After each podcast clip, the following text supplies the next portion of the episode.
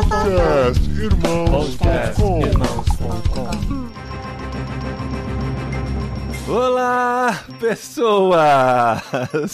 Esse é o Olá Pessoas mais sem graça que você vai ouvir, porque depois de dois anos e meio praticamente chegou a bendita Covid à nossa casa.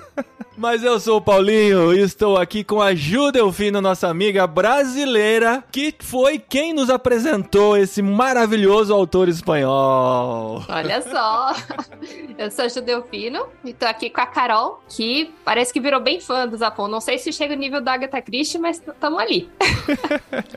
Olha, admito que esse livro aqui é bem emocionante, é um do, virou um dos favoritos. É um bom começo, né, Carol? Exatamente, isso mesmo. É melhor que o dos elefantes, não? Olá.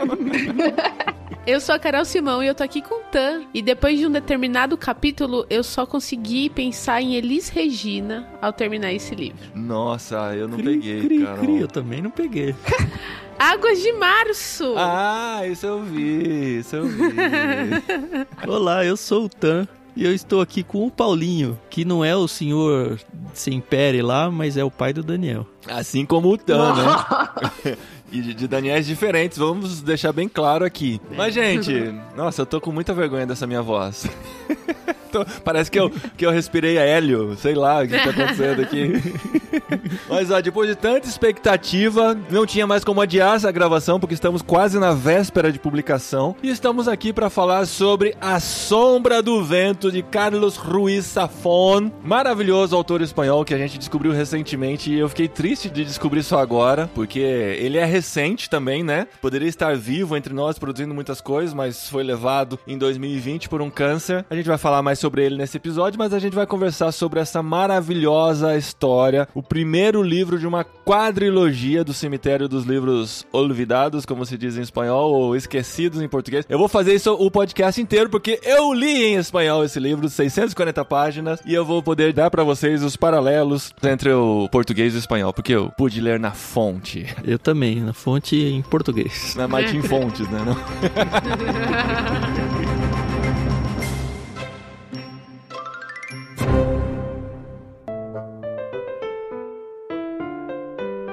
Muito bom, gente. La Sombra del Viento. Que privilégio ler, gente. Quando a gente chegou na Espanha, a Ju, que está aqui, está super nervosa porque ela nos ouve muito antes de nós sermos amigos e antes de sairmos do Brasil nos tornamos grandes amigos. Eu, a Adri, a Ju e o Rafa nos encontrávamos periodicamente. Durante a pandemia, nós fazíamos parte do, do grupo seguro, né? Da bolha. de- Nossa bolha de amigos. nossa bolha que a gente podia se encontrar. E foi chegando na Espanha. Eu não sei porque você nunca tinha falado desse livro pra gente, Ju. Ou você tinha falado, a gente não, deu eu bola. tinha falado, daí vocês acho que ignoraram ou Pode- É, é bem que não deram devida importância. É. daí você chegou na Espanha, você achou ele e daí você mandou mensagem. Ah, foi isso? Ah, Foi. Então acho que Daí você tinha eu lembro falado que você pra stories. É, ou eu não lembrava, Você sei vê lá. que a Ju é uma boa influenciadora, né? É, Só coisas boas. é, então, a nossa história com esse livro foi quase o cemitério dos livros olvidados, porque a gente encontrou ele num sebo. Aí a Adri viu e falou: Ah, esse livro que a Ju falou pra gente. Aí assim, a- quando a gente chegou, a gente tava naquele negócio de converter ainda do euro pro real, né? Aí a gente olhou assim, ah, 5 euros, ah. 25 reais, tá caro pra um livro usado, né? Vamos, vamos esperar achar um melhor. Assim, eu não tava ainda convencido de ler aquele livro. Aí depois eu comecei, sei lá, pesquisar, vi mais sobre ele. Eu falei, caramba, esse é um best-seller. É o segundo autor mais lido na Espanha depois de Dom Quixote, depois de Cervantes, né? Aí eu voltei lá e ele não estava mais lá. A gente revirou aquele sebo, gente. Porque tem aquele negócio de tirar de um lugar, pôr no outro e tal, né? E não era uma estante muito grande. Na verdade, era uma loja de coisas usadas e tinha uma estante de livros usados. E ele não tava mais lá. Eu falei, eu preciso encontrar esse livro, preciso encontrar esse livro. Aí eu comecei a procurar. E eu não sabia da história do livro que tinha a ver com isso também, né? De alguém que sai Sim. procurando o livro Sim. pela cidade, Ó o ele não paralelo aí. existia. Aí eu achei na Amazon e tava muito caro e tal. Eu falei, ah, não vou comprar na Amazon, vou achar aqui, né? É um livro muito famoso, deve ter. Aí eu procurei, assim, livros usados em Linares. Aí achei uma loja de livros usados, perguntei pro cara, você tem a La Sombra del Viento? Ele falou, sempre tem aqui, mas sempre sai muito rápido. Então, assim, você volta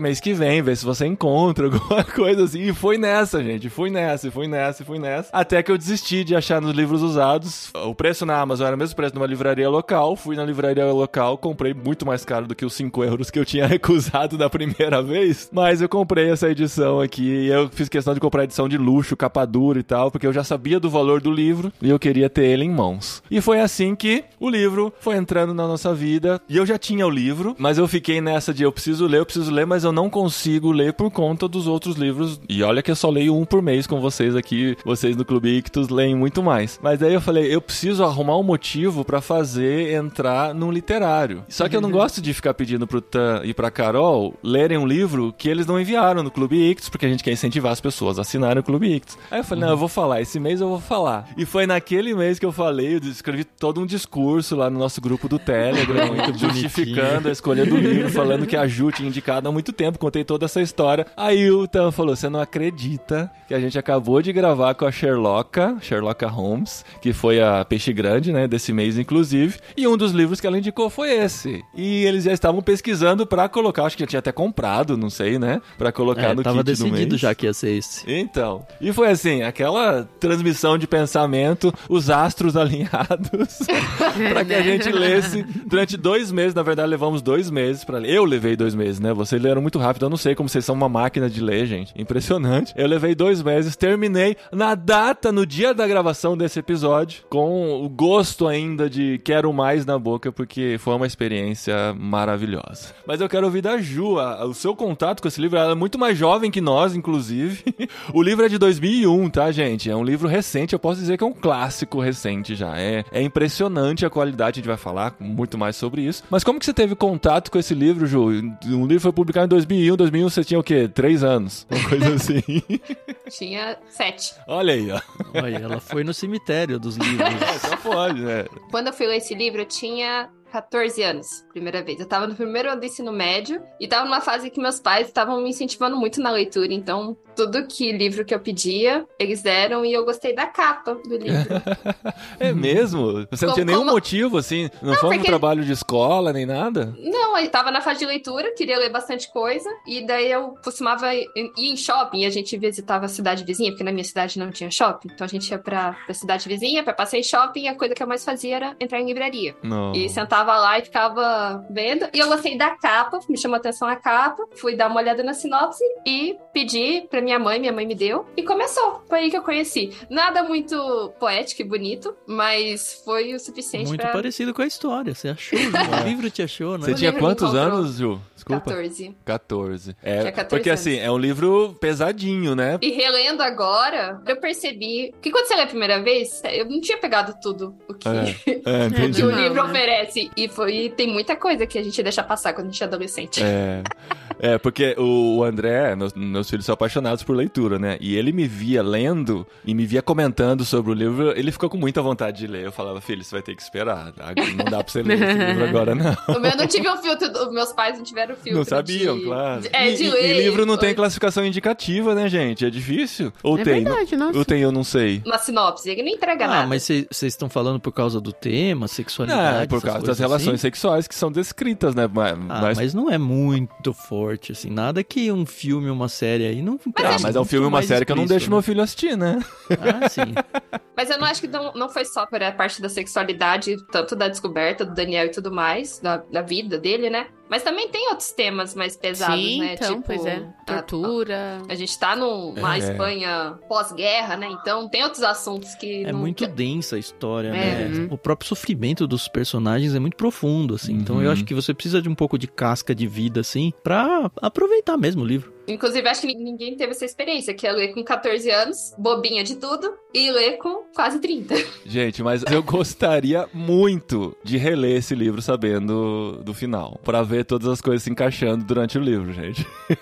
Ainda mais depois da entrevista do Safon que você compartilhou com a gente hoje, né? É. Onde a gente descobre que a trilogia de quatro livros dele lá são entradas pro mesmo labirinto, então ele usa todo o mesmo universo, É. só que são coisas mais ou menos desconexas desconexas, outras conexas. É. E eu acredito que terminado o quarto livro, dá pra voltar pro primeiro e pegar coisas muito diferentes. É, né? ele fala que é um labirinto de histórias que você pode entrar por qualquer porta e se encontrar lá. Então são livros verdade. independentes. Você leu os quatro, Jô? Eu li. Olha isso. É o Jogo do Anjo, o Labirinto dos Espíritos, né? E o Prisioneiro do Céu. É. Isso mesmo. É, o O labirinto Prisioneiro do... do Céu, se eu não me engano, foi o último. Não, o Labirinto, O Labirinto- dos Espíritos o foi o Labirinto último. dos Espíritos. É, Porque a eu- entrevista que a gente viu É. foi exatamente do lançamento desse livro, em 2017, que é o Labirinto dos Espíritos, e ele fala exatamente isso. Ele tá lá, essa entrevista é muito boa, gente, vocês procurarem aí 2017, como que é o nome do programa? Pra, É um talk show noturno, É né? Espanhol. Motive, Leite Motive, Carlos Ruiz Zafón, conclui.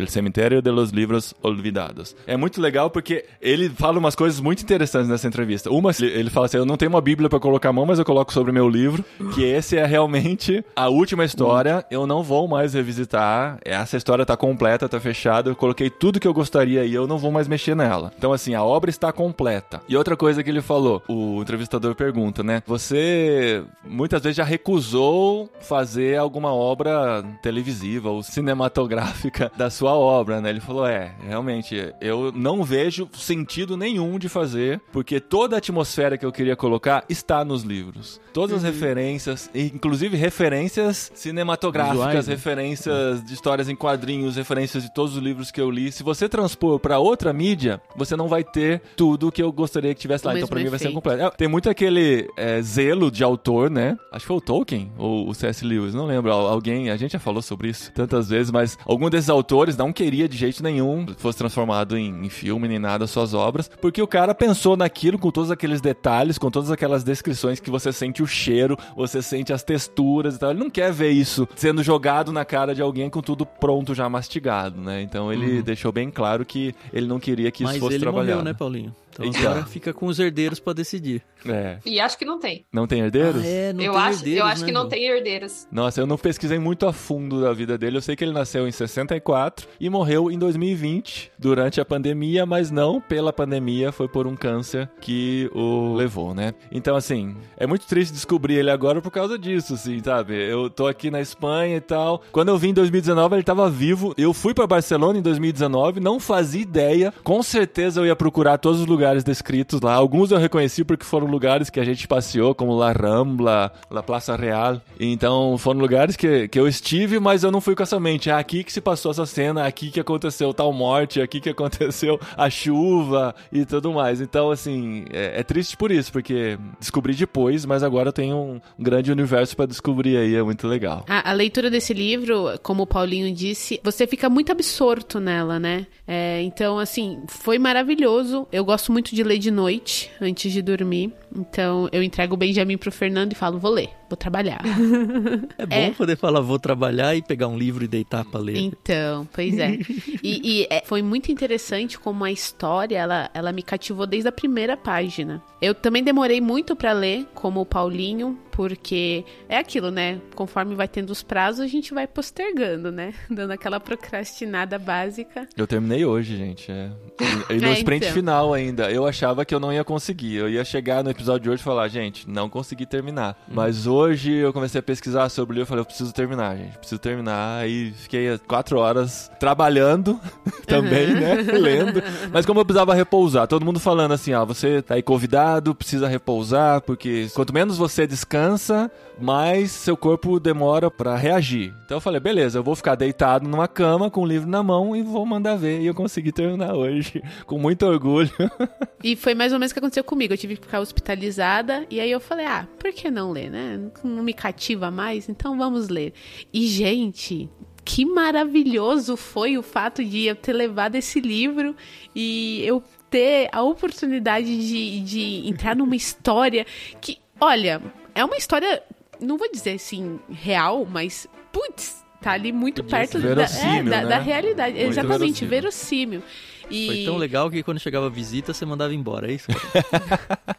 Não, não cheguei a ficar tanto tempo assim no hospital. Mas o, o que eu achei interessante, e é uma coisa que a gente já tem aqui dentro do Ictus, eu sou uma pessoa muito medrosa. Eu tenho. Não gosto de ler certos livros que tem certas temáticas, porque eu fico com medo. Eu, eu, eu tenho medo. E teve uma parte aqui do livro, quando o Daniel, que é o protagonista, ele tá descrevendo um, um determinado personagem. E eu fiquei, mano. É, aquele capítulo, do jeito que termina, né? Que ele É, fala. então. É, ah, aquele personagem está lá, era o mesmo personagem do livro, só que no livro ele era, Ele era o o- diabo. Gente, eu fiquei, mano. Essa, essa hora que, hora que essa hora que o livro aparece- me. Assim, o livro me pegou definitivamente. Não, o livro me pegou bem no primeiro capítulo.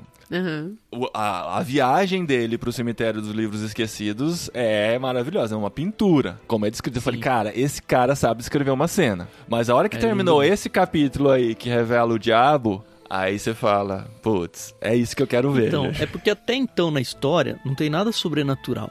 é, Só, exato. Assim, um mistério e tudo. Só que ele aparece num momento e de um jeito que você fala, cara, se entrar sobrenatural nessa história, vai colar. É. E vai colar E bem. funcionaria, né? Tipo, se tivesse. É, então. É. E assim, eu pelo menos fiquei na dúvida por muito tempo se ia rolar alguma coisa assim. Eu já tinha minhas suspeitas. As minhas suspeitas foram as que de fato aconteceu. Gente, eu não fazia ideia, eu fui muito inocente. Também não. Eu, Eu também fui muito fui muito inocente. Já, a hora que apareceu, eu falei, bom, ou é sobrenatural ou é quem eu tô pensando que é. Aham. E de fato era, mas demora muito pra ele confirmar isso. Sim. É bem no, Mas também bem ele não fica né? naquela de manter um mistério, né? Ele só vai contando a história e de repente aquilo faz parte naturalmente da Mas história. sabe, o autor, ele faz isso de uma forma muito inteligente e que, quando ele vai encaixando as peças, né, porque é um grande quebra-cabeça a história, e, tipo, eu não, não terminei a história falando, nossa, que burra que eu sou, que eu não entendi que era não, isso. de jeito nenhum. E, e te foi tão respeita, né? gostoso. E- exatamente, É. me respeitou. Respeitou a minha É. linha de raciocínio. inteligência. Foi muito, muito legal. Foi muito, E esse, muito legal. e esse quebra-cabeças é legal porque não é só uma troca de cenários, é uma troca temporal. Então tem vários capítulos que volta no Volta. tempo e aí conta. Ele conta duas histórias paralelas, acaba contando, né? É. Duas Uhum. histórias paralelas que o tempo todo elas vão se cruzando. Alguns personagens contíguos ali, um numa época mais jovem, outro mais velho. Só que você não sabe muito bem onde que vai encaixar e, cara, encaixa muito perfeito. Ó, É muito lindo. esse livro é pra fazer aquilo que o Tan faz, não sei se ele fez nesse, de anotar os nomes dos personagens no começo. Porque Uhum. chegou um momento que eu fiquei bem perdidão, assim. Eu já não É muito conectava nada personagem. nada. É E verdade. eram muitos nomes, são muitos personagens em épocas diferentes, parece o, o Dark, né? personagens, É. os mesmos personagens em épocas diferentes e tal. Aí eu comecei a me perder e isso começou a fazer com que eu perdesse um pouquinho a vontade de voltar pro livro. Só que daí, assim, como a gente tem a responsabilidade, eu insisti, aí eu fui reconectando e aí a, a história me fez reconectar e, e saber de quem tava falando. Mas se você ainda não leu o livro, faz isso. Apareceu um personagem, anota o nome dele, faz uma pequena É, só descrição. o que eu já faço já ajuda, que é circular o nome dele, porque aí ele fica muito destacado na página. Ah, e aí tá. quando aparecia um personagem novo, eu volto rapidinho pra ver se eu acho esse nome de novo. Porque Hum. sempre vem, pô, eu acho que esse cara já apareceu. Ah, tá. Então eu encontro rápido. Agora, uma coisa que eu acho que é importante pra quem for aceitar o desafio de ler, o Paulinho viveu essa experiência agora, nesse sprint final, né? Que ele falou que ficou quatro horas lendo. É. Eu acho que esse livro não é um livro pra ler devagar, no sentido de ler poucas páginas por dia É. porque eu acho que você vai se cansar dele porque ele precisa dar aquela aquecidinha em todas as vezes que você vai pegar pra ler pra você entrar na história. Uhum. Então você tem, sei lá, se você lê 15 minutos por dia,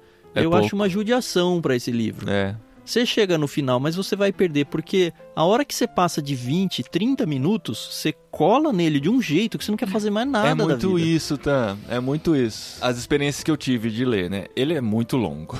Ele é muito longo. E eu não sei se é porque eu li em espanhol, tem um ritmo de leitura mais lento em espanhol. Sim. Então, assim, cara, não rendia, não rendia, não rendia. Aí, assim, quando eu deixava pra ler antes de dormir, e aquela coisa, vou ler até ter sono, eu lia 15, 20 minutos. Não ia muito pra frente não terminava muito empolgado. Quando eu lia, por exemplo, eu ia levar os meninos na atividade esportiva. Eu tinha uma hora pra ficar lá, com o livro na mão. Aí eu lia, eu falava assim, eu vou ler meia hora, depois a outra meia hora eu vou caminhar, fazer alguma coisa. No que batia meia hora, eu falei, não, eu não vou parar, eu vou terminar só uma hora lendo esse livro. Porque daí, é, exatamente, o Tanto escreveu muito bem. Você tá aquecido na história, você não quer parar. Aí quando É. acabava a atividade dos meninos, eles saíam assim e falavam, ah, eu tenho que parar. Não, mas a noite eu continuo, sabe? Mas é, é- é muito isso mesmo, escreveu muito bem.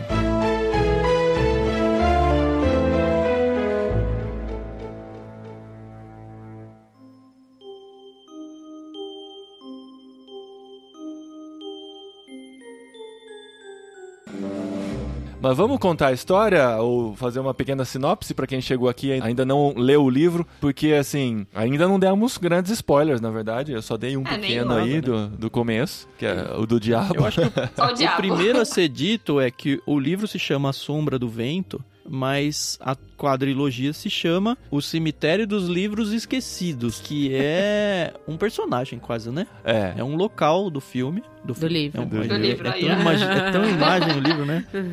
É, é um local do livro, da história, É. mas que ele ganha vida própria desde o início. Acho que começa por aí, né? Que é o senhor Semper, que é um livreiro, um dono de uma livraria. Ele tem um menino chamado Daniel. O menino é órfão, a mãe dele morreu quando ele era bem pequeno. E a gente já vê logo de cara que ele tá lutando contra a ideia de perder a memória da mãe. Ele tem muito medo disso, de esquecer como era a mãe dele, porque ele perdeu sendo ele muito jovem. E aí a gente vê que o pai é super carinhoso com ele e tal. Ele, obviamente, tá vivendo nesse contexto literário, porque, enfim, o pai dele trabalha numa livraria, é dono de uma livraria. E aí, quando ele faz, acho que 11 anos, alguma coisa por aí, o pai dele leva ele no cemitério dos livros esquecidos, que é um local, é em Barcelona, né? É. É um local meio que secreto. E eu tava falando, eu nem lembro com quem. Acho que foi na, na live que a gente teve de apresentação do, da Ictus Experience, falando que quando descreve essa entrada no cemitério, me veio muito à mente a cena do Harry Potter atravessando o muro e entrando em Hogwarts. É, é verdade. Porque parece um negócio mágico. Ele não trata como algo mágico, não é, de fato, é um lugar que existe, mas é super escondido das pessoas. Uhum. Então só quem tem algum contexto de vida dentro dos livros que conhece, um lugar super protegido, onde todos os livros livros acabam parando lá, os livros que são largados. Você tem uma livraria que fechou, uma biblioteca que fechou, um parente que tinha uma biblioteca grande que morreu e não sabia o que fazer com os livros, vão tudo pra lá. E pelo que eu entendi, eles não são muito bem catalogados, né? Eles Não. simplesmente são colocados nas estantes Quase meio orgânico, né? É. É, parece um negócio meio vivo mesmo, né? Aham. Isso. E assim, mesmo a disposição das prateleiras não é certinho. Não é então lógico. não são corredores retos e onde você consegue. É difícil você chegar. Ele teve que deixar as migalhas de pão lá pra poder saber como voltar lá, né? Ou como encontrar. Como chegar na mesma prateleira É. de novo, né? E aí o pai fala, ó, todo mundo que vem aqui a primeira vez escolhe um livro, o livro que quiser, leva embora. Não pode contar pra ninguém sobre esse local e não pode se desfazer desse livro. E aí o Daniel descobre um livro chamado A Sombra do Vento, que é o título do nosso livro, de um autor chamado Julian Carax, que ele nunca ouviu falar e aparentemente quase ninguém ouviu falar. Então ele fica apaixonado pelo livro, começa a tentar descobrir outros títulos do mesmo autor para ler, não encontra e não encontra nada de nada, nem informações sobre o autor, nem outros livros. E aí ele começa uma saga atrás de informações sobre o autor. E aí ele descobre que parece que existe alguém ou algum ser que tá por algum motivo que ninguém sabe por quê, destruindo todos os livros que encontra ao longo do mundo todo. Do Julian, né? Do Julian Carax, isso. E, e aí a história começa.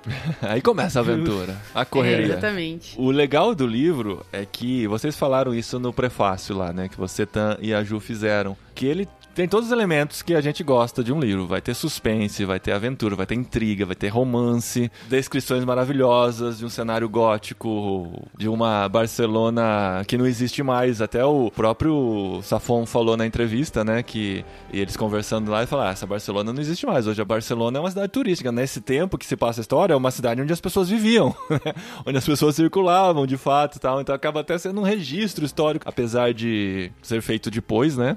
Da, E é época de guerra lá também, da, né? Então da tem guerra, isso né? como... A, a Espanha passava Deixa tudo pela mais guerra sombrio civil. também. A guerra civil foi uma, uma guerra muito triste para a Espanha, equivalente à nossa ditadura no Brasil, né, que aconteceu antes da, da Segunda Guerra Mundial e que se misturou Franco- meio com a Segunda né? Guerra Mundial, é a, a ditadura do Franco. E, e foi legal, gente, porque na segunda-feira a gente fez uma viagem com a, a turma do André para um parque, né, para um parque temático aqui. E os pais foram juntos também. E a gente, é, é, eu tô com Covid? Sim, mas eu só descobri depois, tá? eu não fui, eu não fui tão inconsequente. Mas enfim, a gente viajou e falar do livro que eu estava lendo ah, serviu para abrir portas de conversa com eles. Foi muito legal, assim. E eles legal. ficaram muito felizes. Nossa, você tá lendo A Sombra do Vento, cara. Alguns já tinham lido também e tal. Aí eu comecei a falar do, do ambiente, né? Da guerra civil e da ditadura. Eles me contaram várias coisas sobre a, a situação, sobre Eles como viveram, eles viviam.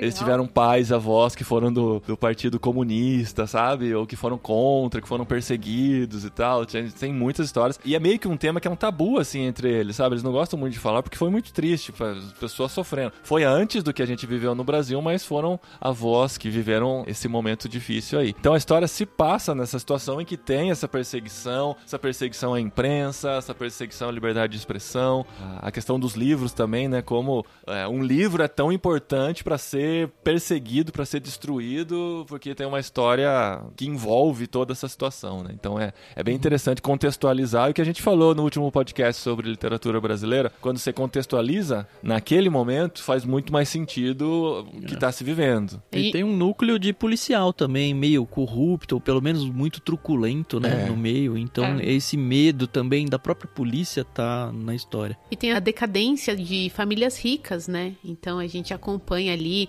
famílias que tinham governantas, babás, é, uma série de empregados, né? De repente se vem ali a falência com as suas mansões sendo abandonadas. E a descrição das casas é muito Downton Abbey, sabe? É muito, muito maravilhosa, sabe? É- é- teve alguns momentos que eu falei assim, nossa, isso é na Espanha, que a gente É. realmente não tem noção, né? É. Então. Não, eu consegui imaginar, gente. Eu consegui As imaginar. descrições assim, deles é- são maravilhosas. É, Sim, e não, é, não é só assim um lugar abstrato qualquer. Você, você via aquela penumbra, aquela escada, aquela porta, aquele armário, a descrição. E não é uma descrição boring, né? Não é chato, Aham, entediante. aham. Ele te coloca na cena. É um talento incrível, incrível que esse cara tem. Eu, eu espero que em português, agora eu vou dar aquela de babaca, né? Espero que em português tenha transmitido a mesma, a mesma essência. Ah, eu Sim. senti isso daí, sim.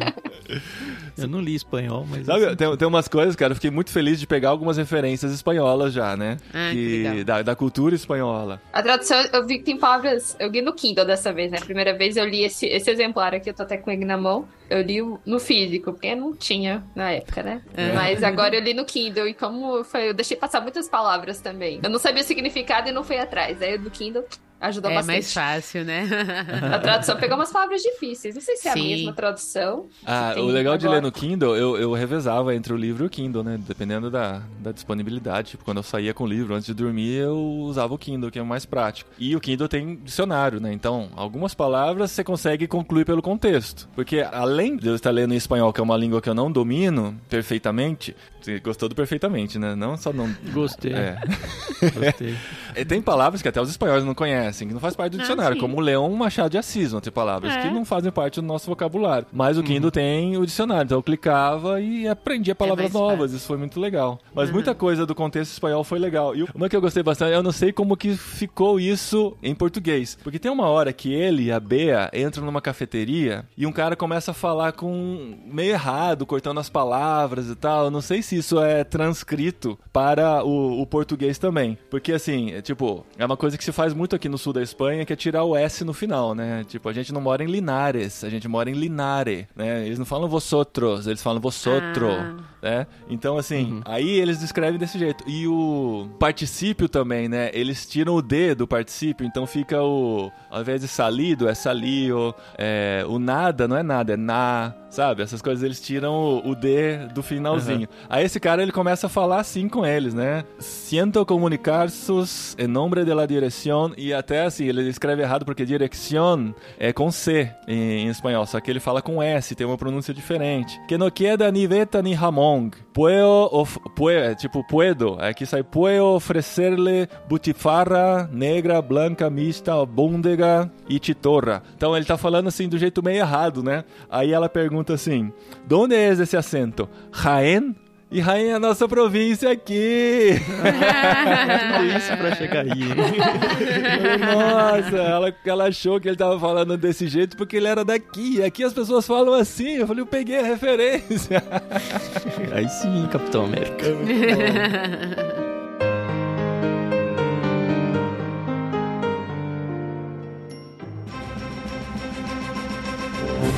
Agora, qual é o personagem mais legal, hein? É o Fermin. Não tem Fermin. dúvida, né? Ah, o Fermin, né? Com Sabe que é Fermin, não, interessante? Fermin Romero de Torres. Fermin né? Romero Toda de vez. Torres. É. É interessante a forma como o Daniel conhece o Fermin, né? Ele tá literalmente na sarjeta. E Ele ele, é um mendigo, né? Então, ele conhece o Fermi porque ele tá numa situação muito ruim. E eu lembro que na faculdade, a gente passeando ali pela cidade de São Paulo, eu estudei no centro de São Paulo, a gente conheceu um morador de rua que era doutor em literatura e tinha morado muitos anos fora do país, eu não lembro aonde, e ele tava vendendo os livros dele, mas ele era morador de rua. E aí, automaticamente, quando eu conheci o Fermin e quem era o Fermin, que ele é um cara aqui, né, super, ele conheceu o mundo e tal. Por isso que eu tô falando que essa história ela é real, assim, é a gente acaba conhecendo pessoas igual, parecidas, né? É, Uma coisa exatamente. legal da descrição, gente, eu vi uma booktuber aqui da Espanha mencionando isso e eu não tinha reparado, então vou dar os créditos, apesar de não lembrar o nome dela.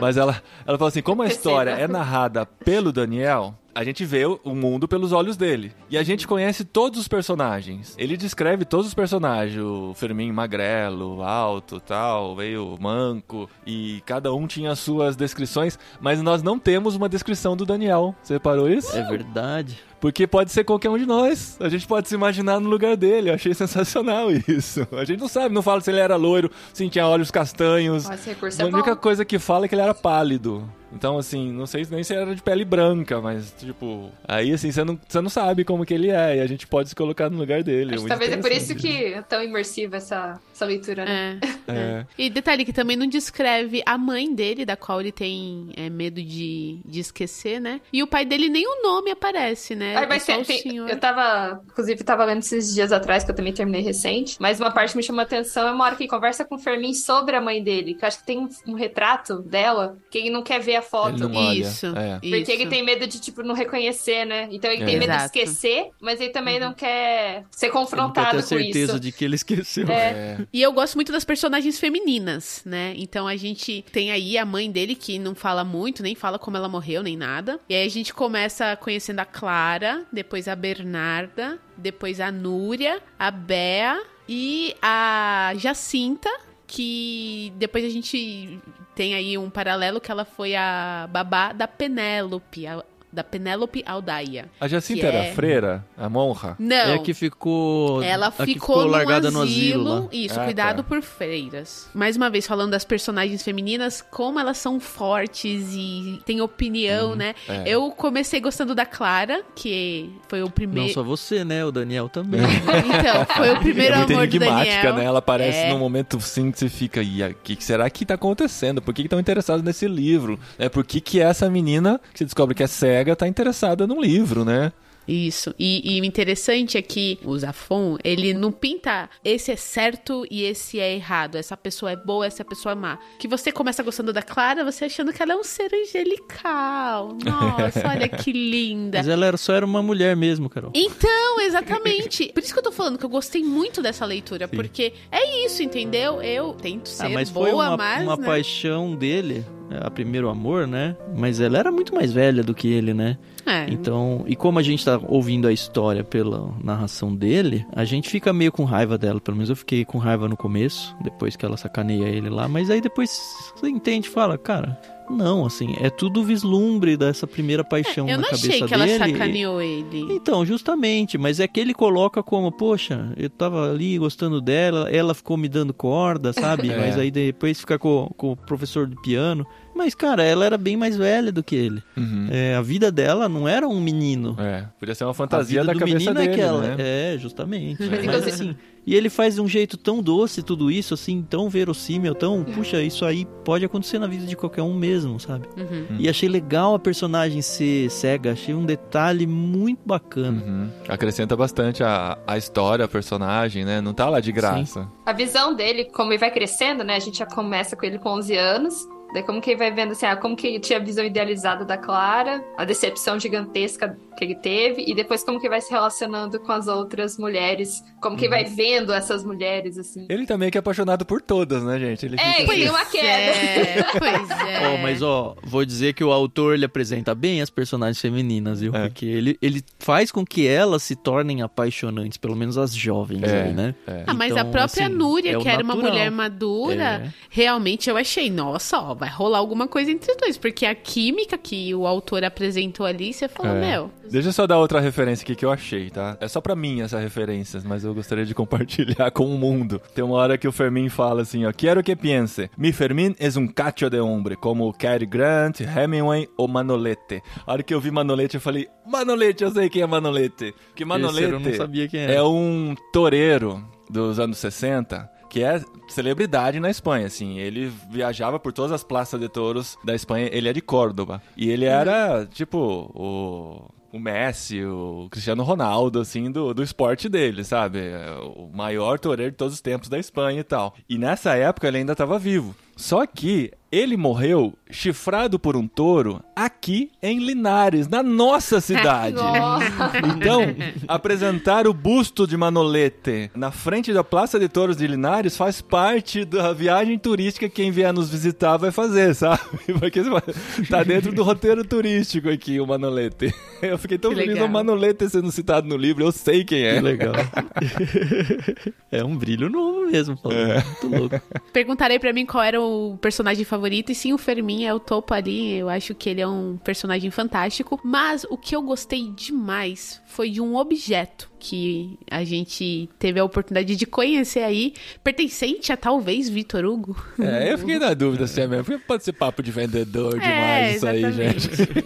Mas é uma Mas caneta, né? Não né? tem É nenhum uma certificado de caneta. autenticidade e tal, você pode falar qualquer coisa. Só a palavra. Tá ótimo. Então, pois é, a, a palavra não vale alguma coisa. Naquele tempo E- acho que valia, né? Né? a gente vê aí que o, o Daniel, quando ele é pequeno, ele sempre vai com o pai, ele tem uma rotina de domingo, né? E ele sempre passa em frente a uma vitrine onde vende uma caneta, tá em exposição, né? Uma caneta, e ele acha linda. E realmente, a, a descrição da caneta, eu amo caneta. Toda vez que eu vou numa papelaria, eu compro uma caneta. Então eu tenho uma coleção de canetas em casa e aí foi muito legal. Ele falando das pedrarias e que a caneta ela era brilhante e tal. E era Montblanc, né? Uma marca de caneta conhecida até hoje, E caríssima, né? caríssima, né? E a gente vê que ele morre de vontade de comprar. E, e o pai dele, né, por ser livreiro, não tem Não condição de dar pra né? ele. Porque ele achava que ele seria um grande escritor se ele tivesse aquela caneta, né? Porque ele tava super vislumbrado com a história, né, do Julian Aqui Carax. tem o nome da caneta, mas eu não sei pronunciar. Montblanc Mens Verstuck. Não sei pronunciar. De Vitor Mas Hugo. era do Vitor Hugo. É, é o que importa. É, Vitor Hugo, o autor de Os Miseráveis, né? Então, tem muito peso. E aí a gente fica nessa, né? Ele vai conseguir a caneta ou não, ele vai se tornar um autor ou não. E segue aí a saga de ficar atrás do Julian Carax. E aí ele começa a descobrir pessoas que conhecem e começam a dar algumas pistas pra ele, de ah, ele viveu não sei aonde, ah, ele já morreu. É tudo muito nebuloso a história do autor, né? E esse detalhe da caneta é tão interessante porque você vê como o cara montou uma história como um, um escultor mesmo, né? Que foi pensando em todos os detalhes e como ela se encaixava. Porque, assim, quando contando uma história, você vai pensar em colocar uma caneta, que é uma história totalmente paralela, que de vez em quando volta e tem um desfecho lindo no final. Só que você fala assim, putz, mano, eu nunca pensaria em colocar uma caneta. Tem tanta história pra contar, tantas coisas acontecendo ao mesmo tempo. E a caneta, cara, por que caneta? A sensibilidade do autor. É muita habilidade, boa. gente. Ah, eu amo histórias que são assim. é, vocês já ouviram falando disso em livros, em séries, em filmes, em que a pessoa,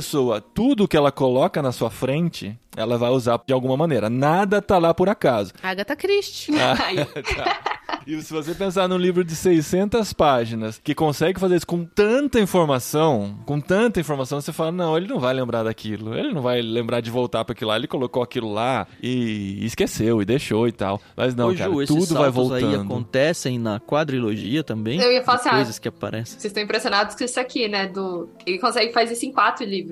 É. Tanto de Mas histórias e conexões. linkando os livros entre si? Com certeza, Tan, isso eu Uhum. tenho certeza, porque o, o Cemitério de los Livros Olvidados, ele foi descrito durante um bom período. Eu tenho certeza que nos outros livros, personagens vão se encontrar, ou fatos vão, você vai enxergar, ó, é a minha suposição aqui, você vai enxergar fatos que você vai falar, isso, nossa, isso foi quando aconteceu tal coisa lá, naquela, naquela situação lá. E eu acho que, como passou um período muito grande, eles não vão- ele não vai fazer outros livros a partir desse período ou antes desse período. Eu acredito que vão se entrelaçar, que vão funcionar bem, mas não vão fazer falta você conhecer os outros pra se deleitar. né? Ele conseguiu fazer os quatro livros independentes se ligando, mas de uma forma assim que não posso falar porque estraga. Porque tem, é, um, é, é um detalhezinho que você, daí você, tipo, você percebe a conexão e vai muito Uhum. Dá além. vontade de ler o outro livro tudo de novo. E vai muito além só do cemitério. vai- tipo, é o ambiente e personagens também. Então, eu tava até lembrando que vocês começaram a falar de algumas características, algumas coisas. Eu lembrei do que acontece em alguns livros. E só leiam. Precisa ler.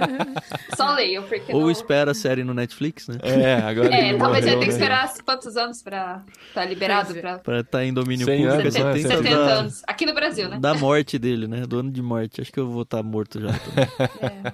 Então leia, leia antes que vai ser melhor.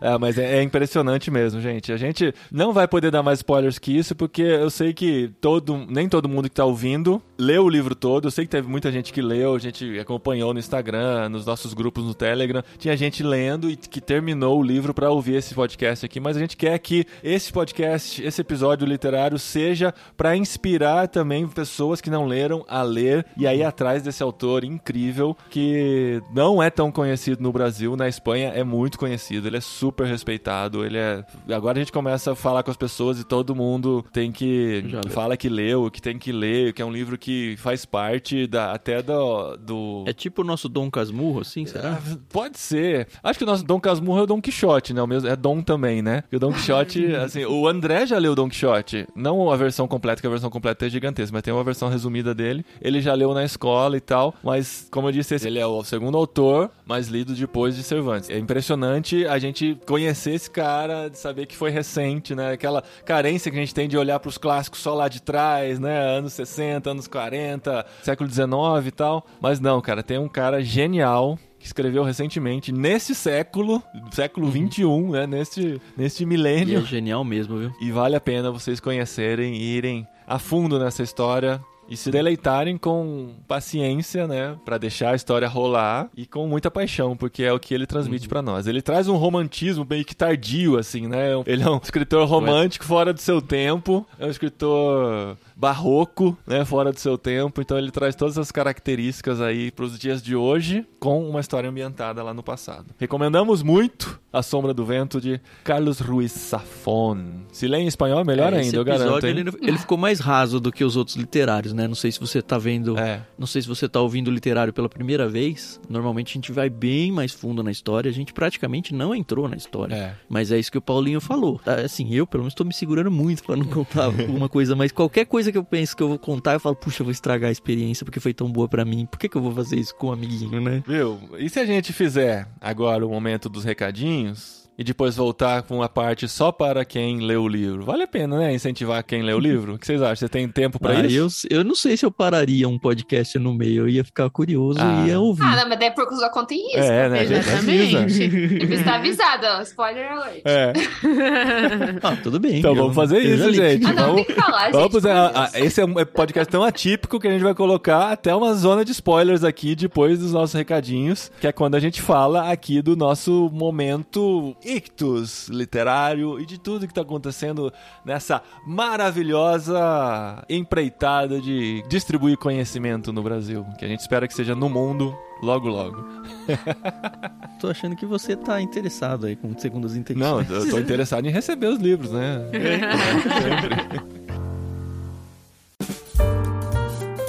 Bom, a gente tem uma novidade. Paulinho sempre pergunta, né? Das novidades. É, sim, é. Tem uma novidade. É, eu pergunto, você sempre grande. fala, é, não é sempre que tem novidade. Então, Tan, Então, quais são tem, as né? novidades do Clube Ictus? Agora tem uma super novidade. Eu acho que fazia muito tempo que eu não ficava tão empolgado com uma coisa quanto a que a gente está fazendo agora. O Ictus ele entrega livros desde o começo de 2018 e sempre ficou muito contido naquela história de que vamos conversar ou vamos interagir literariamente falando com as pessoas que assinam o plano, ou pelo menos algum plano no Clube Ictus. E aí a gente estava conversando muito, a gente conversou bastante com a galera lá no nosso Telegram também. Aliás, fica o convite se você quiser procurar por arroba Clube Ictus lá, a gente tem um canal bem bacana lá, bem cheio de gente, pessoal bem participativo. E a gente estava tentando ter ideias novas. E aí meio que surgiu uma ideia coletiva lá, foi bem legal. Da gente criar uma experiência virtual. A gente está chamando de Ictus Experience. E a gente está fazendo agora no mês de julho dois ciclos de leitura coletiva ao mesmo tempo. Dois porque a gente vai fazer com um livro cristão e um livro não cristão. No momento da gravação desse episódio, a gente ainda não sabe qual é o livro de cada um desses ciclos. Mas fala quais Porque- estão ganhando, só pra depois as pessoas descobrirem se se manteve é, ou dá pra falar até a listinha. São seis. A gente colocou lá no nosso Telegram mesmo seis livros cristãos e seis livros seculares, né?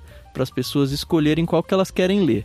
Entre os livros Na verdade, seculares. eu não sei se são cristãos ou seculares, porque tem Nárnia lá, né? Seriam É, cristãos então, eu também falei. e ficção, É não? É, é ficção. É, o que a gente quis dizer é que não seja aquele livro super cristão, Aham. assim, sabe? Super cristão.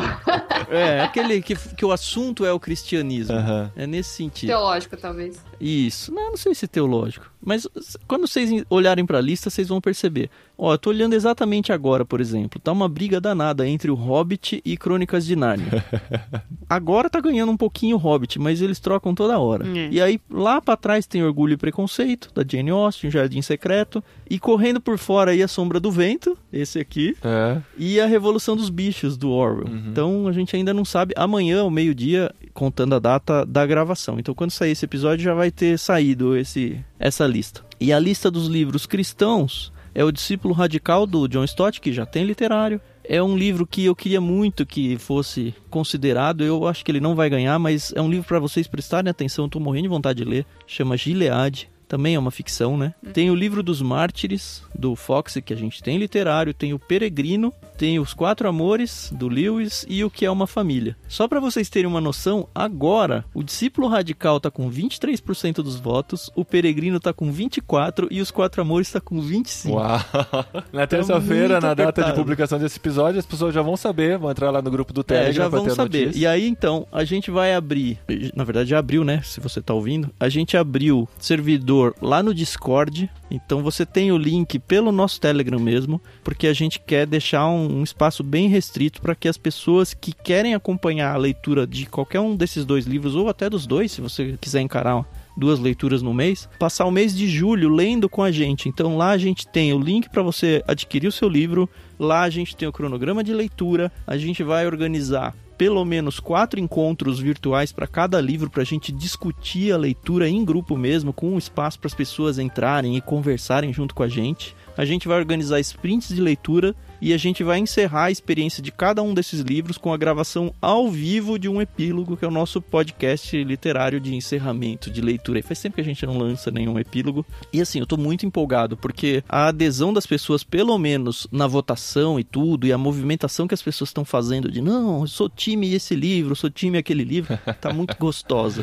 Muito Então, se a bom. gente conseguir fazer as pessoas, muito além de assinarem o plano do Ictus, participarem dessa leitura, a gente vai ter ganhado as férias aí. Lembrando que tudo isso é participação de graça, tá? É só você se juntar a gente lá no nosso Discord, entra no Telegram que lá vai ter o link pra vocês. Acho que dá pra deixar o link aí na descrição também, né, Paulinho? Sim, do Discord. A gente Sim, deixa sim. então aí do Discord também. Uhum. E mesmo que você ouviu isso daqui, ah, já começou a leitura, não tem problema, vai o mês todo, entra no meio e vamos junto com a gente, vai ser uma delícia. Muito bom, gente. Tem um livro lá no meio que se ganhasse ia ser bom, porque daí seria um livro a menos pra vocês lerem nesse mês, né? Porque é o livro do próximo literário. Ah, é mesmo, Paulinho? É. Por que será que esse livro tá lá? Eu tava Você numa tava, expectativa. tava na expectativa de ter um livro a menos pra ler, né? Porque vocês vão ter que ler um de ficção, um cristão e mais um de ficção, porque no mês de julho nós vamos ler juntos A Revolução dos Bichos de George Orwell.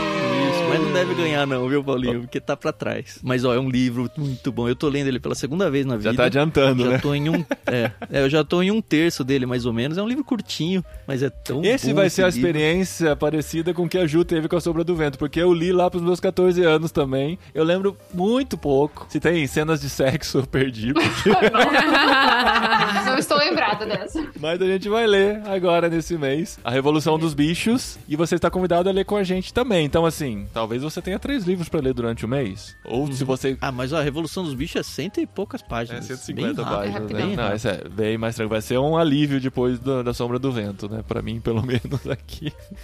A não ser que eu. Ainda que eu- mais que você vai seguir com a gente nos outros dois livros lá, né, Paulo? Não, se for um que eu já li, eu posso até participar do- dos encontros, né? Com certeza. É. É. De repente, se você já leu o livro que ganhou, vai também. Assim, toma cuidado, óbvio, com spoilers, né? Porque as pessoas vão estar seguindo um cronograma de leitura. É, tem que dar uma folhada no livro antes pra novo, saber. Ou pelo menos tá, né? ouvindo as conversas, vai relembrando do livro e trazendo algum comentário que vier à mente. Não, é, é bom legal. quem for fazer desse jeito, dê uma folhada no livro antes de entrar pra saber que ponto que tá, pra Isso. não atrapalhar quem ainda não passou daquela fase. Mas é uma, uma coisa bem legal de se fazer também. Então, gente, vamos nos encontrar aí no mês de julho. Essa jornada literária maravilhosa, o Ictus Experience. Muito bom, gente. Eu acho que é isso, né? Já falamos próximo livro, já falamos do Experience. Tem os clubes Ictus, né? As, as, as, Tem o cupom de desconto, cupons né, de irmãos? desconto, irmãos, de 15% na primeira mensalidade. O Clube Ictus é pra você receber na sua casa mensalmente livros. Inclusive, o livro que ganhar para ser lido na Ictus Experience, vai ter o link lá no Telegram do Clube Ictus para você comprar, né, na Amazon e dar a Isso. comissão. Na verdade, a gente Clube vai pôr Ictus. link pra todos eles, porque a gente já viu que vai ter uma galera querendo ler outro. É. Então tem tudo lá. Os links estão lá e vocês ajudam. O Clube Ictus Isso. também com uma comissãozinha. Então, de qualquer Isso aí. forma, vocês estão ajudando o Clube Ictus. Tá bom, gente? Despedimos por aqui e vamos para momento de spoilers. Mas ó, eu vou fazer de novo um último aviso. Se você tem a mínima vontade de ler esse livro, não siga adiante no áudio. Vai estragar muito a leitura É. pra você. Isso. Muito bom. Pode, não, não, siga. tenha medo Não de vai ter- parar Fora agora. os spoilers, não vai mais ter mais nada no programa, tá é, a- é, não, não vamos dar nenhuma informação privilegiada além do que está no livro e que você vai ter. E depois que você ler, você pode voltar a partir desse minuto aqui pra, pra ouvir o Isso. restinho aqui, tá bom? Valeu, gente. Até daqui um mês pra quem vai e até daqui alguns segundos pra quem fica.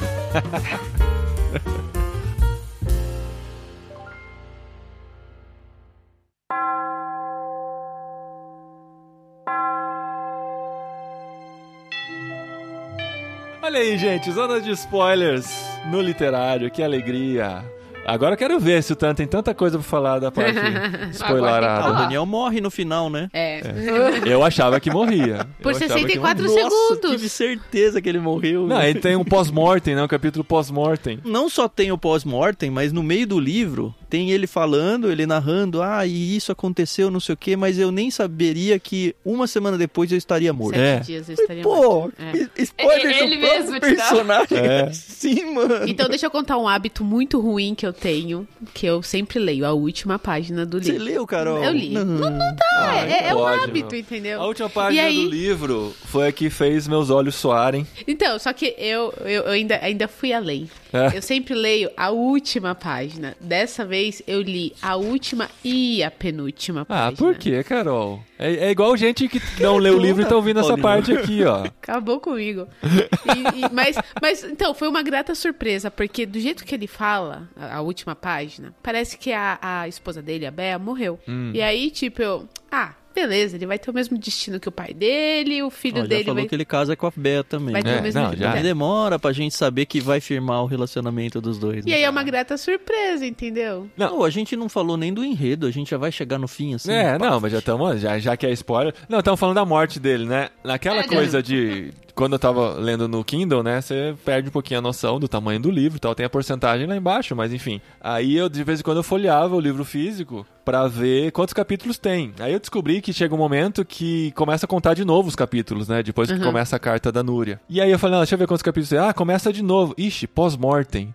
Bati o olho assim, pós-mortem. Eu falei, putz, alguém morreu. Podia não ser ele. Eu até imaginava que não fosse ele. Eu falei, se ele tá narrando a história, nada impede, né, de ser um narrador que tá narrando pós-morte. Mas se ele tá narrando a história, ele deve estar vivo ainda, né? Como um livro bem verossímil. Acho difícil ele ficar narrando depois de morto. Como Brás Cubas, né? Bom, o Daniel, a gente descobre que ele vai crescendo. Ele era apaixonado pela Clara, não dá em nada. E ele percebe que, enfim, acho que foi um primeiro amor infantil. Não é que ele ali, percebe, ele um toma amor uma platônico. surra. Ele toma uma surra. É, inclusive a surra que ele toma é o que faz com que ele encontre o Firmin na rua, né? Que é Uhum. o cara que ajuda ele depois da surra. É. Aí o Firmin, que é o mendigo, a gente vai descobrindo que é um personagem muito fantástico, muito caricato. Muito mentiroso. E, é, então. Ele vai trabalhar na livraria com o pai dele e com o Daniel. E aí eles viram super amigos. E aí o Fermin começa a ajudar ele na busca pelo Julian. E aí eles descobrem que o autor aparentemente tá vivo, que ele mudou para Paris. E aí eles começam a ir atrás. Eles descobrem coisas, por exemplo, a Núria, que é filha do porteiro do cemitério da, Isaac, né? dos livros esquecidos ela tem Exato. algum conhecimento sobre o autor e aí ele vai atrás dela pra descobrir algumas coisas sobre o autor e aí a gente descobre que ela na verdade está ligada ao núcleo dos amigos não precisa dar tanto spoiler assim, né? Mas ao núcleo dos amigos do Julian, então ela conhece, o, ela conhecia, né, pelo menos o Julian, e aí não sabe se tá vivo, se não tá, e aí começa a aparecer um personagem muito estranho, todo queimado, que não tem rosto Uhum. mais, que aparentemente é quem tá querendo destruir os livros, queimar os livros, e a gente não sabe muito bem porquê. É esse personagem que eu falei que eu meio que saquei quem era. Você sacou, cara? Nossa, eu não saquei. Saquei de cara, É, porque, mano, ó, de não, cara. gente, é spoiler. A gente tá com medo de falar spoiler, mas sinto muito, você chegou até aqui, tá? É o próprio Julian, que dado como morto até então, e você imaginava que, assim, só estamos pesquisando a história dele, porque ele morreu, né? E aí lá na frente você descobre que não, foi trocado de identidade, de um jeito muito... é, falando assim parece idiota, né? trocado de identidade e tal, né? Não, de um jeito muito bom. é, tem uma intriga toda por trás, né? E no fim ele continuou vivo. A gente descobre toda a história do próprio Julian desde a infância, de como que ele era pobre, de como que ele foi ser educado pela família rica de um amigo da escola, e aí as amizades que ele fez, inclusive uma das amizades dele era meio controversa, até na época de infância dele, se tornou um policial de quase de guerrilha, né? É, De sim, é policial da ditadura, agora, né? que persegue o Fermin agora como adulto, sabe? Aham. E, cara, é, é, é muito bem amarradinho. Tem dois núcleos grandes, né? Um núcleo é a história do próprio Julian, que é praticamente metade do livro, né? E a outra metade é, então, o Daniel, e aí as coisas vão sendo explicadas. Conforme a história do Julian vai sendo explicada, ela vai se amarrando com as descobertas do Daniel É. no futuro aqui. Eu confesso que até metade do livro, mais até, acho que até 60% do livro, eu tava muito mais interessado na história do Daniel do que na história do Julian. É, A hora que vinha É a historinha mesmo? de Julian, eu falava, ah, passa logo, sabe? Vamos logo pra história do Daniel. Mas ficou boa, hein, depois. Então, aí depois me prendeu de um jeito que eu falei, não, as duas estão muito conectadas, eu quero... Tanto que, a hora que o Julian entra na história, porque até então, ele era contado, assim, como uma sombra mesmo, assim, né? Alguns fatos meio perdidos. Quando a Núria escreve aquela carta, e que carta, né, gente? Que carta Nossa. gigante, como ela teve tempo pra aquilo. Quando ela escreve aquela que carta... ela escreve depois da visita do Daniel, né? Porque ela meio que dá uma enrolada nele. Ah, não E aí depois tudo, ela né? escreve uma carta. Ó, se acontecer alguma coisa comigo, de fato acontece, né? Você precisa saber disso. E aí vem a carta contando todo o Mas relato É um livro, gente. dela. É um livro. É um livro. É, a história do Julian, É. né? Aí ela vira narradora, né? A partir desse, desse ponto. Quando o Julian entra na história. Eu me senti assim, encontrando uma celebridade, sabe? Porque até então era só a sombra. Eu falei, olha, é ele, sabe? Eu me vi olhando por esse. É o cara que a gente tá procurando desde o começo. Eu, eu me senti como se fosse o Safon entrando na minha frente, assim, sabe? Porque, na Nossa! verdade, é, quem, quem liga toda a história do Daniel com o Julian é a Núria. Se ele não encontrasse com ela, ele nunca ia saber o que aconteceu. Então eu sei. Ah, tem a Jacinta também, né? Por- mas ele coisa só, pra ele ele. só sabe. É, mas a Núria. É, ele só sabe da tudo. Jacinta por causa da Núria. Exato, né? então ela é, é a- E assim, eu fiquei pensando, putz, que batido, né? Pô, é. Lá, Sabe lá que eu tive que início. ler de novo a parte da Núria? Pelo menos boa parte. Porque depois que você conta toda a história, lá na frente fala, ah, porque ela contou um monte de mentira. Aí eu falei, caramba, o que, que ela contou de mentira? E aí eu tive que ler tudo de novo, porque ela tenta dar uma enrolada nele. Na conversa deles primeiro, Porque né? Não na é, carta. Mas é, é- Isso. É que assim, é tudo muito fantástico, né? Porque ele encontra um livro num labirinto e aí ele se apaixona pela história, aí ele vai atrás do autor, não tem, não acha nada do autor. O, o Google faz uma falta danada, né? Mas aí, tipo, do nada ele começa. Ah, não, tem uma menina que é, é cega, que gosta desse autor. É tipo, no começo eu fiquei assim, ah, sério. Forçou um pouco, mas. É, eu falei, putz, vai ser isso mesmo? Mas aí depois eu falei, nossa, meu, é, é muito amarradinho. E como o livro vai parar no labirinto lá do É. cemitério e tal, aí eu, nossa, é. E se não fosse a Núria, não ia ter. Não ia ter nem sombra do vento. Exatamente. Não, por isso que eu nem falo a que- sombra, nem Por o que vento. Não, chama não. Sombra do Vento, hein? É o nome do, do romance. Ah, é o nome do livro, né? É, É, o verdade. nome- Nossa, que puto.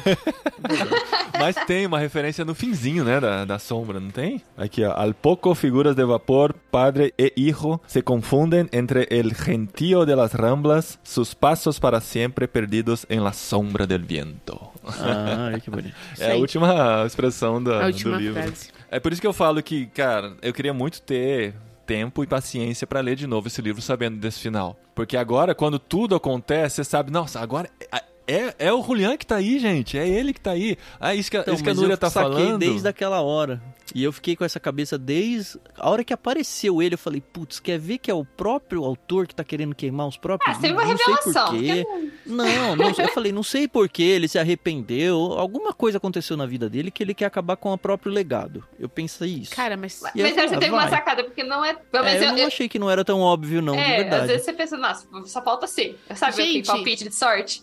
Nem, É, eu olha, fiquei entre isso e ser algo sobrenatural. Eu fui- eu Mas fui tão falei, Depois de um tempo eu inocente. falei, ah, não, não vai ser sobrenatural. Eu não. fui tão inocente que quando fala lá do marido da Núria, que chama Miquel, nunca imaginei que era o Miquel, amigo do Juliano. Eu fui tão inocente que o Fumero lá, o, o O inspetor policial, Fumero. Que era o, o molequinho Javier. lá. Eu, mano, eu tô falando, a minha cabeça, assim, eu- e eu, gosto. É, é por isso que eu não assisto mais trailer de nada.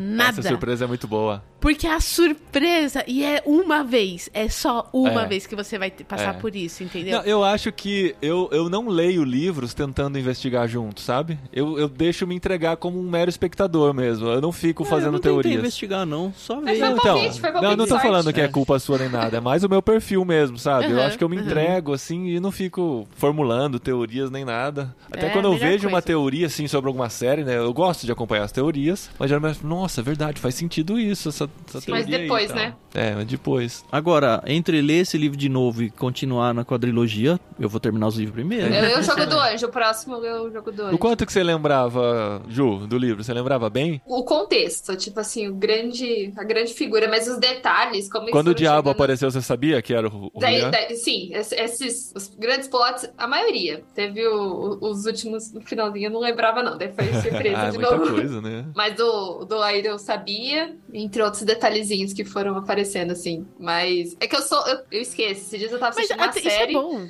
É bom, é. eu- vira- Eu, assi- Eu eu, tava assistindo a terceira vez. A terceira vez eu, eu fiz assim o Rafa assim, ué, Ju, é a quarta vez que você tá vendo. É, eu, ta- eu também tenho isso. Eu, eu esqueço, é bom, isso é bom mesmo, porque É, mas é você verdade, sempre tem a surpresa, né, ver de novo. Dá pra ver a Guerra nas Estrelas de novo, na surpresa, né? É, nesse finzinho Luke, aqui, sou gente, te- teve momentos assim que eu comecei, tipo, bater a mão, assim, sabe? Vai, vai, vai, vai, é isso, pá! É muito empolgante, É, gente. O jeito que ele vai construindo, as revelações que vão acontecendo, é um bombardeio de coisas. Só que não é, de novo, não é aquela coisa maçante, sabe? É, Então, é tudo se encaixando, assim, aquele quebra-cabeça Sim. mesmo, assim, aquele Tetris. E não é aquele fim de novela onde tudo acontece muito Isso, rápido. não, exato. É, ele revela muita coisa no final. Mas acho que. Muito bem revelado. Não é, é. É o que a Carol falou no começo, né? Ele não trata o leitor como um imbecil, Uhum. né? Como um tonto. É realmente uma apoteose. Inclusive, assim, eu acho que ele leva tempo. Não, você é inteligente o suficiente pra perceber tudo que eu tô colocando aqui. Então, se vira, rapaz. Tipo, Uhum. É, É. anota aí, lembra aí. É, E eu e, também- e eu acho que isso vai acontecer nos outros livros também. Isso que deve ser difícil. Porque ele não vai ficar fazendo flashback pra você. Você, que se vira. Eu lembro quando, quando eu Isso fui. aí dá medo, porque não pode demorar muito pra É ler os isso. próximos, senão eu vou esquecer essa É. história. Você tem, você tem os quatro, né? O- Tem os quatro. Eu lembro não. quando eu lia, eu, o único que eu não tenho é o jogo do anjo. Eu peguei emprestado de uma amiga minha que eu li lá no ensino médio. Mas eu lembro que eu tava lendo, daí apareceu um nome e falei, gente, mas eu já vi esse nome. Daí, os 3 milhões de nomes que ele coloca nesse de personagens, né? E eu lembro que eu parei a leitura de um e peguei o meu, o meu Sombra do Vento e eu fui, e eu fui, cadê esse nome? Onde que eu vi esse nome? Daí aparece o nome lá. Mas Ah, esse "Oh, cara aqui." Que da hora. Mas, mas eu o jogo do anjo, gente, é muito bom. É o segundo? Não ordem, não, acho que não Ah, tem ah, ordem. aqui, aqui tá na, Mas a história na é ordem como anterior. segundo. Tá como El Juego del Ángel, El Prisionero del Cielo e El Laberinto de los e o Labirinto dos Espíritos depois. É, mas Tá o, bom. a história anterior é Sombra do Vento. Hum, entendi. Ele foi lançado. Não, tudo bem. É, foi- a questão é. a ordem que o autor pretendeu É. que a gente lesse. O... É a ordem de lançamento. É, então acho que foi 2008 que, que lançou o jogo do Anjo. Eu não sei se teve algum entre em 2000 e 2008. É, gente, não sei. Eu não sei o que eu faço da minha vida. Tô muito na dúvida. Tentar ler, Seu caso, seu comprou uma é, tentar ler bicicleta. enquanto leio, leio a Revolução dos Bichos, que é mais curta, talvez. E, enfim. Ah, mas você tem mais outros dois depois. O Labirinto dos Espíritos dá praticamente a grossura dos dois livros do meio. Não, mas só É ler, tipo não, o Harry não faz... Potter da Adri aí. O último é enorme, não é? É, é tipo É, a trilogia cósmica também, que a gente tá enrolando pra caramba pra fazer o terceiro. Mas é isso então, né, gente? Falamos bastante, eu acho que deu pra ver a nossa paixão por essa leitura. Gente, eu- eu acho que eu não tenho crítica, sério, eu não tenho crítica a esse livro. Eu também não. Só elogios, assim. Um dos melhores livros que eu li na vida. E é- é- foi muito nítido pra quem me acompanha no Twitter, percebeu isso, porque eu não parava de falar desse livro. Eu lia 10 minutos, eu tinha que parar pra fazer uma citação, pra fazer um comentário. Ele é muito apaixonante durante o momento da leitura. A booktuber que eu vi comentando aqui, ela. Tipo, a crítica que ela conseguiu fazer. Ela falou: Eu só achei todos os personagens muito eloquentes e muito cultos. Porque reflete o autor, né? tipo, Sim, parece que sim. todo mundo que se encontrava na rua tinha um discurso muito bem elaborado. Ah, mas é em Barcelona, pô. É, falei, ah, Pensando vai que- que, que né? vai que essa São era a Paulo. realidade. Mas isso é realmente assim, pode ser, né? Uma, uma coisa a se pensar, mas não tem como ser uma crítica, né? Dos personagens que falam bem. Eu não tenho crítica, só elogio realmente. Não sei quando vou conseguir ler os outros três. Pretendo ir pra vida. Mas com certeza esse é um daqueles livros que eu vou presentear o meu filho. Então, com certeza. Deixa pra mais velho, tá? Depois dos Ah, 16, não, não, tá? não. É, é, é. Não agora, agora não. Não, se eu for presentear esse aí, eu vou comprar um pra ele, não vai pegar o meu. E, gente, leiam em espanhol, vocês vão ter uma experiência muito mais imersiva. Fazer um passo da primeira página. eu né? Mas beleza, gente. Obrigado pela paciência de todos vocês, por lerem esse livro, por acompanhar a gente até aqui nessa leitura. E vamos pra Revolução dos Bichos, falar de comunismo, falar de fascismo. Nesse livro também falou de fascismo, né, gente? Acho que tem muita É, coisa sim. pra gente pensar É aí. verdade. Não, lá não fala de comunismo, lá fala do animalismo. Ah, tá bom. Até mês que vem, então. Valeu, galera. Tchau, tchau. Tchau, tchau. Tchau.